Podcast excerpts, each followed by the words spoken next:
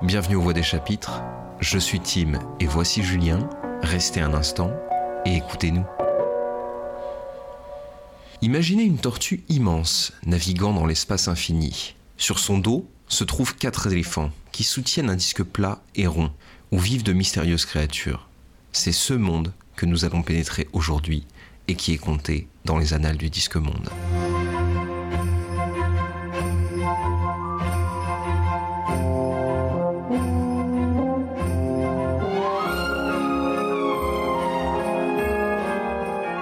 Série de romans écrits par Sir Terry Pratchett entre 1983 et 2015, les Annales du Disque Monde sont disponibles en France chez La Talente ou Pocket. Sir Terry Pratchett, né en 1948 et mort en 2015, est un auteur britannique dont le premier roman est publié en 1971.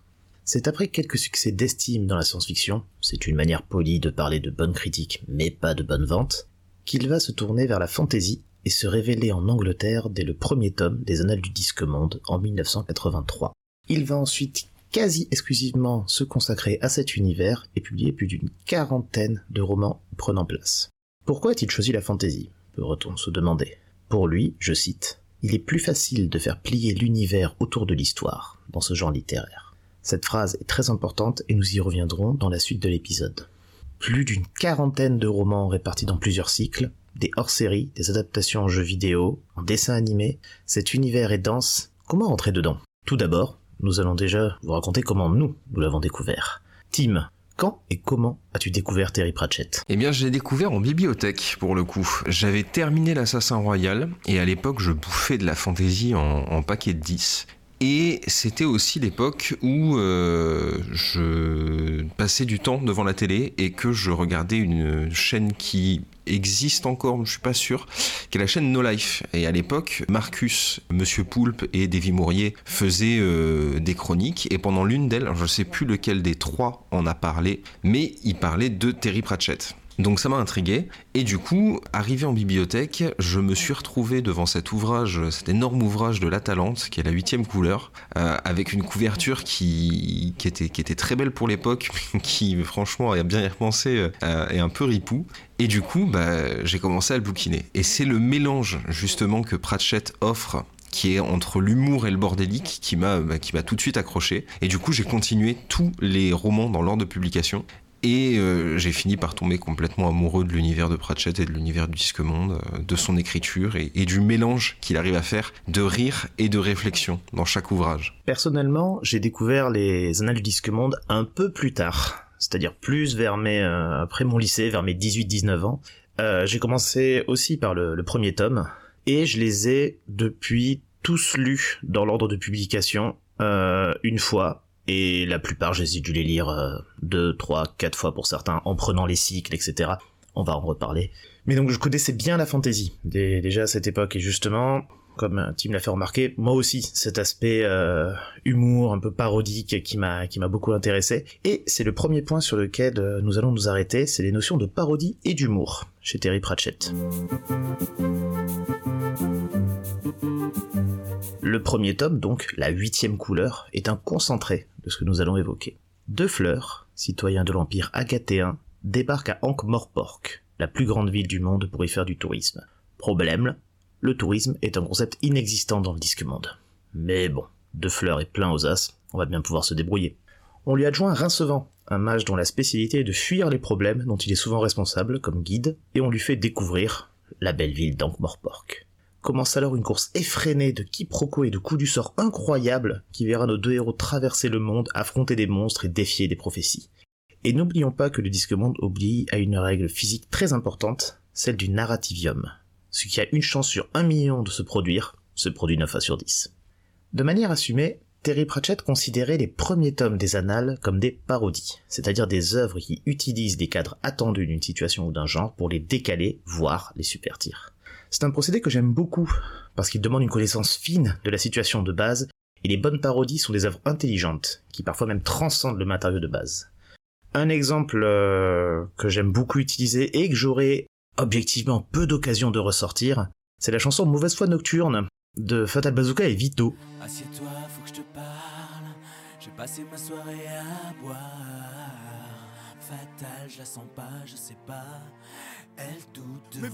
Cette chanson, qui est donc une parodie de la chanson Confession nocturne de Diams et Vita, en dehors du fait qu'elle est très drôle, chaque situation est extrêmement drôle, on va pas faire un résumé parce qu'elle dure 3 minutes et que si vous la connaissez pas déjà par cœur, bah courez, euh, courez l'écouter. Ce qui est très intéressant avec cet élément-là, effectivement, c'est que quand on regarde en détail le matériau de base, donc Confession nocturne, et eh ben quasiment un tiers des mots se retrouvent dans la parodie. À un moment donné, Vita raconte dans l'original que son mari, son copain, est en train d'aller voir une fille du côté de Saint-Denis et qu'il a prévu de la voir mardi. Et eh ben, dans la parodie, Vito, qui craint que sa femme sache qu'il la trompe, explique qu'il se fait suivre par son frère Denis et qui a même prévu de lui casser la gueule mardi. Voilà. Donc c'est juste un exemple intéressant des parodies qui justement utilisent extrêmement bien le matériau. Finalement, une parodie doit être une œuvre qui existe en elle-même, mais qui se révèle quand le lecteur connaît aussi le matériau de base. Confession Tune, c'est très drôle quand vous connaissez, mais c'est encore plus drôle quand vous connaissez le matériau originel. Deuxième notion, l'humour. Les annales du disque monde, c'est drôle. Extrêmement drôle. Imaginez un humour type Monty Python, mais sans aucune limite physique. Un humour absurde poussé parfois à l'extrême, et des jeux de mots constants. J'en profite ici pour euh, lâcher toutes mes félicitations à Patrick Couton, qui est le traducteur en français des romans de Terry Pratchett, qui a fait un travail impressionnant et qui je pense fait beaucoup pour l'appréciation qu'on peut en avoir, en tout cas en France. Big up Patrick. On peut noter aussi l'utilisation de notes de bas de page pour proposer des commentaires ou des digressions créant parfois une histoire dans l'histoire et le détournement de lieux communs. Ça fait partie des éléments qu'on retrouve dans tous ces livres. Dans les premiers romans des Annales, l'humour repose également et énormément sur les péripéties, c'est-à-dire les événements qui s'enchaînent sur des héros qui subissent et réagissent avec plus ou moins de bonheur sans avoir le temps de respirer. Ce côté très bordélique de l'intrigue, couplé à des références constantes à plein de clichés ou œuvres de fantasy, font que, si vous êtes intéressé par les annales du disque monde, je ne vous conseille pas forcément de démarrer par le début, car l'œuvre de Terry Pratchett va évoluer sur plusieurs points, et on va voir ça de suite. Au fur et à mesure des annales, Terry Pratchett donne l'impression de prendre de l'assurance, de plus assumer ses positions et le pouvoir des détournements, du décalage, bref, des mots en général. Pour faire un lien avec un précédent épisode, on va continuer à dire du mal des elfes, tel que présenté par l'auteur dans le roman Nobliaux et sorcières de 1992. Les elfes sont étonnants, ils suscitent l'étonnement. Les elfes sont merveilleux, ils apportent l'émerveillement. Les elfes sont fabuleux, ils génèrent des fables. Les elfes sont séduisants, ils dégagent la séduction. Les elfes sont enchanteurs, ils appellent l'enchantement. Les elfes sont terribles, ils inspirent la terreur. Les mots ont ceci de particulier que leur sens peut se distordre comme un serpent. Et quand on veut trouver des serpents, il suffit de les chercher derrière des mots qui ont changé de sens. Personne n'a jamais dit que les elfes étaient gentils. Les elfes sont méchants. Il y a, je pense, deux choses à retenir ici. C'est déjà que Terry Pratchett utilise les elfes du folklore anglais d'origine, et pas ceux de Tolkien. C'est-à-dire, dans le folklore anglais, hein, les elfes sont des créatures sans scrupules, kidnappent les enfants pour les remplacer par des versions d'eux-mêmes des êtres cruels, mais bon, qui sont toujours beaux, hein, ça, ça reste un, global de la logique de l'elfe. À noter aussi l'idée que même si les mots changent de sens, leur pouvoir reste entier. Ce pouvoir qu'ont la littérature et les histoires de changer le monde reste une thématique majeure dans toute son œuvre. Ça rajoute à l'émerveillement finalement, toute cette logique-là. Rappelez-vous cette citation évoquée il y a quelques minutes. Terry Pratchett utilise la fantaisie car, je recite, il y est plus facile de faire plier l'univers autour de l'histoire. Pour lui, la fantaisie comme genre créateur d'univers permet, à travers l'exagération des situations et le pouvoir du narrativium, de développer des thèmes personnels et parfois même politiques. Au fur et à mesure des romans, Terry Pratchett va créer des personnages qui vont devenir récurrents dans les annales. Ceux-ci vont être les protagonistes de plusieurs romans, donnant naissance à plusieurs cycles. Très peu de romans peuvent finalement être considérés comme indépendants. Si cependant vous ne souhaitez pas vous lancer dans une grande saga et voulez démarrer avec un livre qui se tient tout seul, je vous conseille Les Petits Dieux de 1992. Alors qu'il bêche des melons, l'apprenti prêtre Frangin entend la voix du dieu créateur du monde, Hom. Cependant, la révélation n'a rien de grandiloquent quand il comprend que la voix ne vient pas du ciel mais du sol, et plus particulièrement d'une vieille tortue borgne, un peu bizarre. Cette tortue divine a besoin de lui pour empêcher la prochaine croisade. Ce roman condense selon moi beaucoup des qualités de l'œuvre de Terry Pratchett. C'est drôle, absurde, et bourré de réflexions assez fines sur, disons, les errances des religions comme institutions politiques et dogmatiques. Et sans en faire des tonnes, l'auteur délivre un beau plaidoyer pour la tolérance. Cette question de la tolérance est centrale chez Terry Pratchett à travers le héros du plus gros cycle des annales, en quantité de romans, le personnage du flic Sam Vimer, apparu pour la première fois dans Hockey en 1989. On rentre ici dans la logique du cycle dont je parlais précédemment. Sam Vimer est commissaire dans le guet d'Ankh-Morpork, une institution devenue inutile dans un système où les guildes gèrent l'ordre de la cité. Les voleurs ont leur permis et des quotas, et même les assassins tiennent des comptes et proposent même des cartes de fidélité. Un complot va cependant remettre le guet sur le devant de la scène.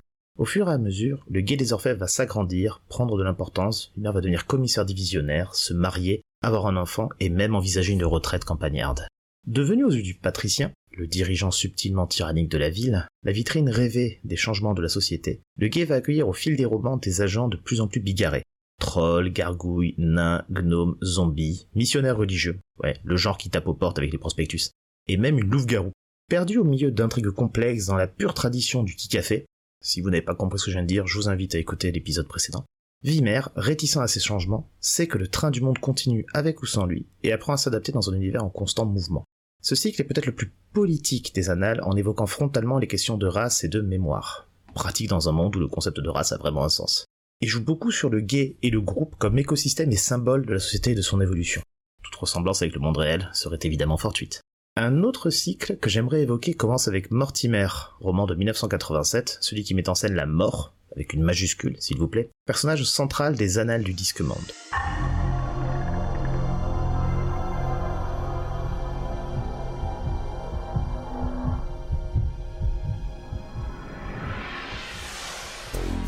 Dans ce roman, le jeune Mortimer, garçon de ferme bon à rien, devient par hasard l'apprenti de la mort, qui cherche quelqu'un pour alléger un peu la charge de travail et peut-être pouvoir prendre un peu de temps pour soi.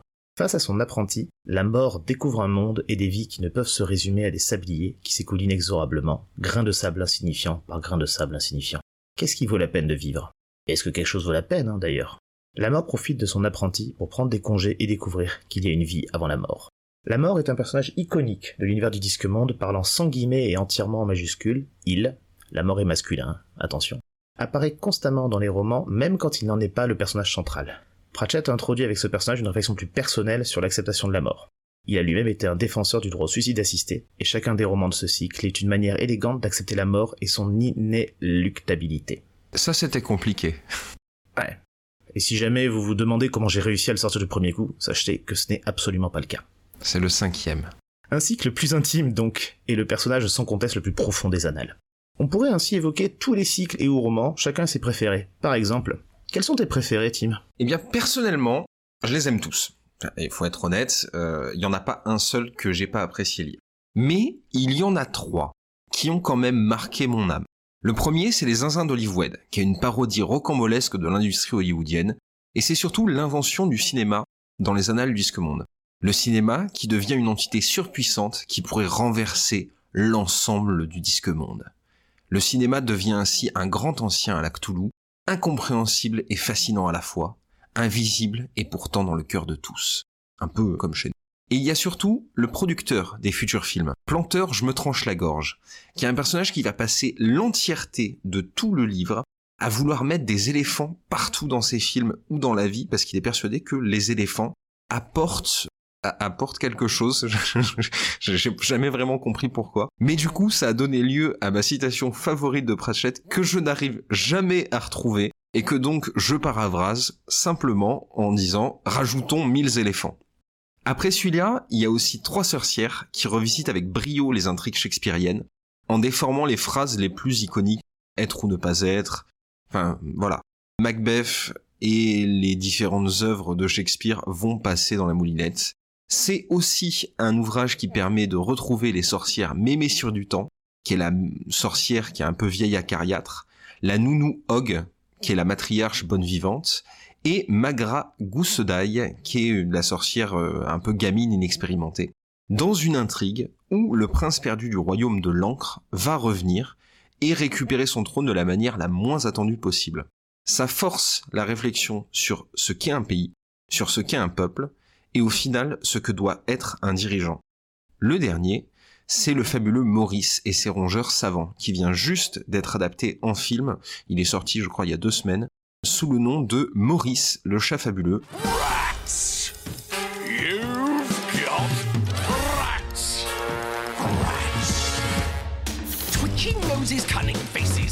in the places, always gnawing, picking, climbing, jumping, squealing, squeaking.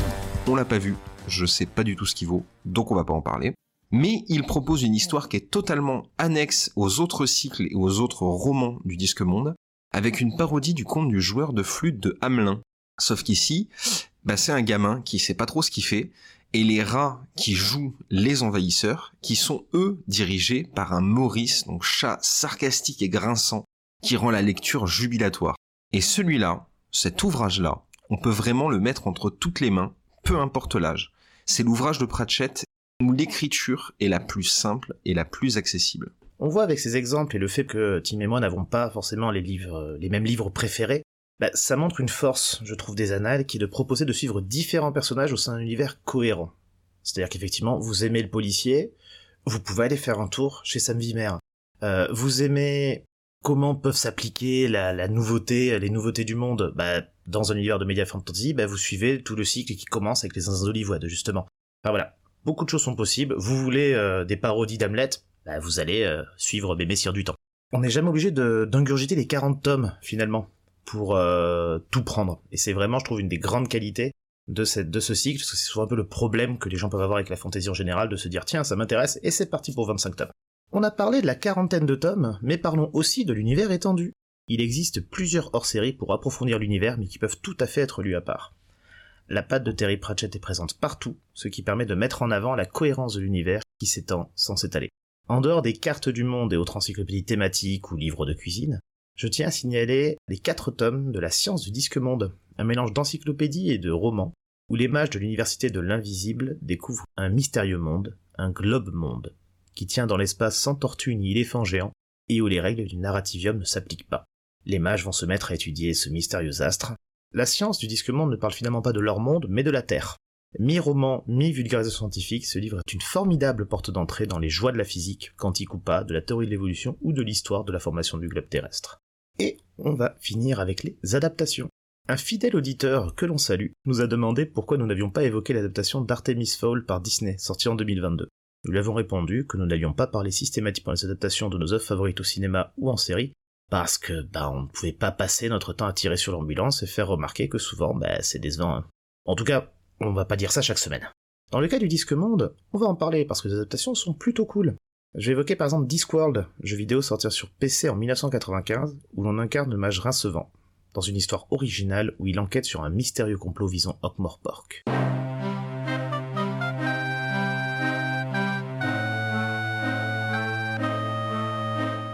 Si le jeu est un point and click, hein, donc le point and click sont des jeux où l'on clique sur des éléments du décor pour interagir avec eux et où l'on combine des objets pour résoudre des énigmes, en gros. Donc, si c'est un point and click pur jus, l'ambiance, l'humour et l'exploration de la ville n'ont pas pris une ride. La voix de Rincevant est par exemple assurée par Eric Idle, des Monty Python. Le jeu est téléchargeable sur le site internet Abandonware, et vous pouvez aller voir pour vous faire une idée. Je vous conseille, si vous voulez y jouer, d'avoir un guide à côté, parce que les énigmes sont incompréhensibles. Ou alors un let's play, hein. en vidéo ça peut être très sympa. Mais en tout cas voilà, super ambiance et très bonne musique. On vous en a fait écouter quelques extraits d'ailleurs au fur et à mesure de l'épisode. Certains des romans ont aussi été adaptés en téléfilm, à la télé anglaise à la fin des années 2000. Des productions de série B euh, qui ont pris un petit coup de vieux mais qui peuvent valoir le coup. Je peux notamment vous conseiller l'adaptation du Père Porcher. Qui est, euh, pour le coup, l'un des meilleurs films de Noël que j'ai vu après un Noël un peu, euh, un peu mou. Ça, ça refait complètement ma soirée. Mais justement, il y a aussi eu des adaptations en film d'animation qui ont aussi pris un coup de vieux, hein, puisqu'elles datent de 1997, mais elles conservent une saveur particulière. Bah, je veux dire, il y a quand même Christopher Lee qui double la mort. Et Christopher Lee, c'est Saruman, donc autant nous dire que la voix, ça dépote. Et on ne peut pas parler des adaptations d'œuvres de Terry Pratchett sans évoquer l'adaptation du roman qu'il a réalisé à quatre mains avec Neil Gaiman, Good Omens.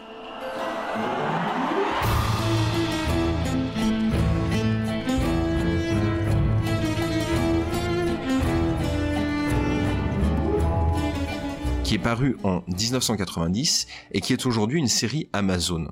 Pour la petite explication de pourquoi la série est excellente, c'est parce que bah, dans la majorité des cas où la série est tirée d'un ouvrage de Neil Gaiman, généralement il est producteur exécutif ou dans la post-prod ou en tout cas il est présent dans le cast, ce qui explique par exemple que la série Sandman qui est sortie il y a peu aussi, de la même manière que Good Omens, est extrêmement fidèle à l'œuvre de base.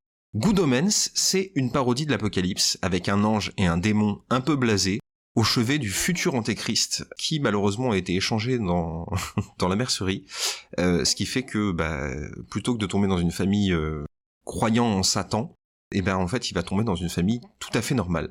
C'est pas un roman du disque monde, mais la patte de Pratchett, elle est ultra présente, que ce soit dans l'écriture ou justement cet humour foutraque.